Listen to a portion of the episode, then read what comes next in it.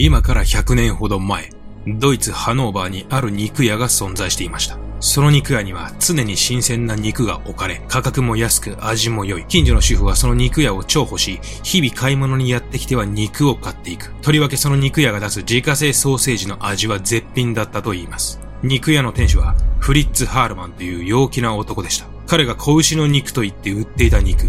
それは人肉そのものだったのです。ハールマンは自らの犠牲者を解体処分し、商品として自らの店で売っていました。戦後のドイツのどさくさに紛れ、5年間にわたり青少年28人の犠牲者を出したハールマン。彼の犠牲者は翌日には商品となり店頭に並び、近所の住民の食卓で消費されていました。今日はドイツを代表するシリアルキラー、フリッツ・ハールマンにグロファイリングだ。肉食えなくなっても知らないぜ。さて今日はドイツの肉屋フリッツ・ハールマンです。彼は犠牲者の肉を自分の肉屋で商品として販売していました。映画のような話ですが、これ実話です。ハールマン逮捕後の科学捜査の結果、ハールマンの店にあったものはそのほとんどが人肉で、とりわけ人気のソーセージは全てが人肉でできていました。ハルマンは性的にはマイノリティですので、犠牲者は少年のみです。犠牲者数は28名。本人は48人をやったと言っていますが、まあ微妙なところです。大体シリアルキラーは捕まった後犠牲者数を盛る傾向にありますから。ハルマンは結構雑に犯行を行うわけですが、時代背景もあり、なかなか彼は捕まらないわけです。彼が捕まらないのにはもう一つ大きな理由があるのですが、それは本編で触れてますので確認してください。それでは行ってみましょう。1918年12月、ドイツハノーバー市の駅の待合所にはその日もそこで寒さをしのぎ、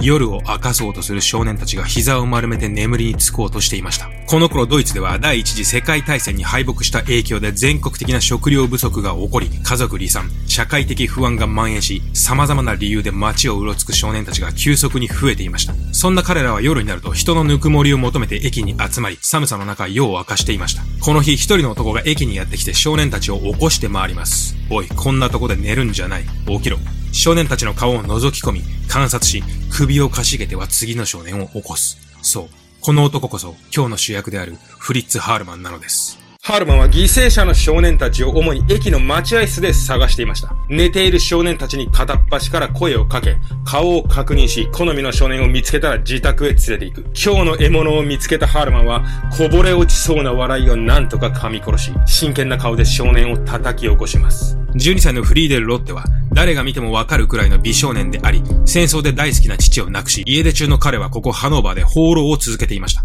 ハルマンはフリーデルを舐め回すように見ると、食事を用意してやるから俺の家に来いと言います。何やら自称警察の関係者だというこの男。ペンに抵抗して警察に連れて行かれても面倒だ。そして何より食糧難のこの時代、少年たちは常に腹が減っていました。今日の獲物と一緒に駅を出たハルマンは、自分が経営する肉屋の2階にある自宅に向かいます。そこは常に薄暗く湿った空気が漂う場所。そして、この自宅でハルマンは、さらってきた少年たちと変態行為に興じ、彼らを肉片に変えていたのです。フリーデルを自宅に連れ込んだハルマンは、その夜は彼に食事と睡眠をたっぷり取らせ、翌朝から4日間にわたって彼を全裸にし監禁、性的に暴行し続けました。そして5日目の朝、ハルマンは満足したのか、突然行為中にフリーデル少年の喉に噛みつき彼を絶命させています。その日の午後、肉屋の店頭では、せっせと何かの肉をさばいているハールマンの姿がありました。今朝早く屠殺した子牛の肉です。新鮮ですよ。ハールマンの作るソーセージはこの店の看板メニューであり、よく売れたと言います。食糧難のこの時代、ハールマンの肉屋は安くて美味しい肉が買えるということで繁盛していました。そんな中、フリーデルの母親は一向に帰ってこない息子を心配し、警察に捜索願いを出します。警察は駅での目撃証言からハールマンにたどり着きます。そしてこの日、ハールマンの家を訪れた警察は驚愕の光景を目にします。床に倒した椅子の背もたれと足の部分に全裸の少年が縛られ、ハールマンは今まさにその少年と関係を持とうとしていたのです。すぐに警察はハールマンの身柄を拘束し、ハールマンはわいせつ罪で9ヶ月間収監されます。しかし、その少年は警察が探していたフリーデル少年ではなく、全く別の少年でした。そして驚いたことにこの時警察はハールマンの自宅を対して捜査することなく、早々と引き上げているのです。この時ハールマンのベッドの脇のテーブルの引き出しには、新聞紙に無造作に包まれたフリーデルの頭がありました。警察がハールマンの家宅捜索を簡単に終わらせてしまった理由、そこにはこの時代特有の理由とハールマンのある属性が関係していたのです。この時代警察は常に人手不足であり、少年の失踪事件は日々発生していました。警察には全てに対応できるリソースはなく、その場しのぎの捜査が終われば、まずは一件落着となっていました。さらにハルマンは警察の下請けとして私立探偵のようなことを行っていたため、警察は身内のような感覚でハルマンに接していたのです。また、ハールマンの職業は肉屋であり、血と肉と骨は肉屋の日常そのもので、ハールマンの自宅に結婚があったとしても、怪しむ者は一人もいなかったのです。当時のハールマンと警察の癒着を示すエピソードに、こんな話があります。近所の主婦がハールマンの肉屋で買った肉に何か違和感を感じ、警察に訴え出ました。いつもの肉と色や形が違う。その肉は人間の伝部の片方の形によく似ていて、産毛も確認でき、皮膚が一部残っていました。しかし警察はこれを全く調べるることもせず、豚の肉ということで勝利してしまいます。ハルマンの評判は決して悪いものではなく、どちらかといえば警察側の人間であるという彼の属性が事件の発覚を遅くしていたのです。わいせつ罪で収監されたハルマンは1919年9月に出所し、違う町でまた肉屋を始めます。そして、